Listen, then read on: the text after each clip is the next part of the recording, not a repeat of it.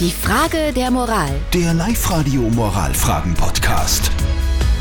Wir kümmern uns um die Frage der Moral, die uns der Harti geschickt hat. Der hat geschrieben, dass er vergangene Woche ein Zugticket gekauft hat, dann mit dem Zug gefahren ist und nicht kontrolliert worden ist. Jetzt hat er aber bemerkt, dass durch einen technischen Fehler diese Fahrkarte erst, erst diese Woche gültig ist und er könnte jetzt eigentlich nur mehr gratis fahren. Obwohl er schon einmal gefahren ist. Kann er das machen, ja oder nein? Ihr habt uns eure Meinung als WhatsApp reingeschrieben an die 0664 40 40 40 und die 9, die Daniela schreibt.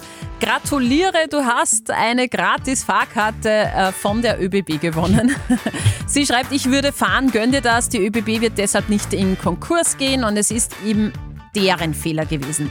Der Clemens hat geschrieben, eigentlich müsste er sich schon ein neues Ticket kaufen, wenn wir ganz korrekt sind. Schreibt aber auch in Klammer, ich würde es aber nicht machen.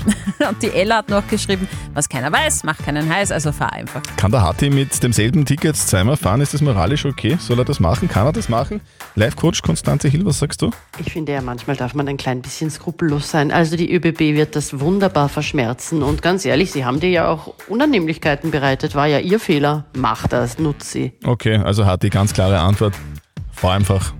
Und Schwamm drüber. Genau. Eure Frage der Moral sehr gerne am kommenden Mittwoch. Meldet euch bitte einfach per WhatsApp an die 0664 40 40 40 und die 9. Die Frage der Moral. Der Live-Radio Moralfragen-Podcast.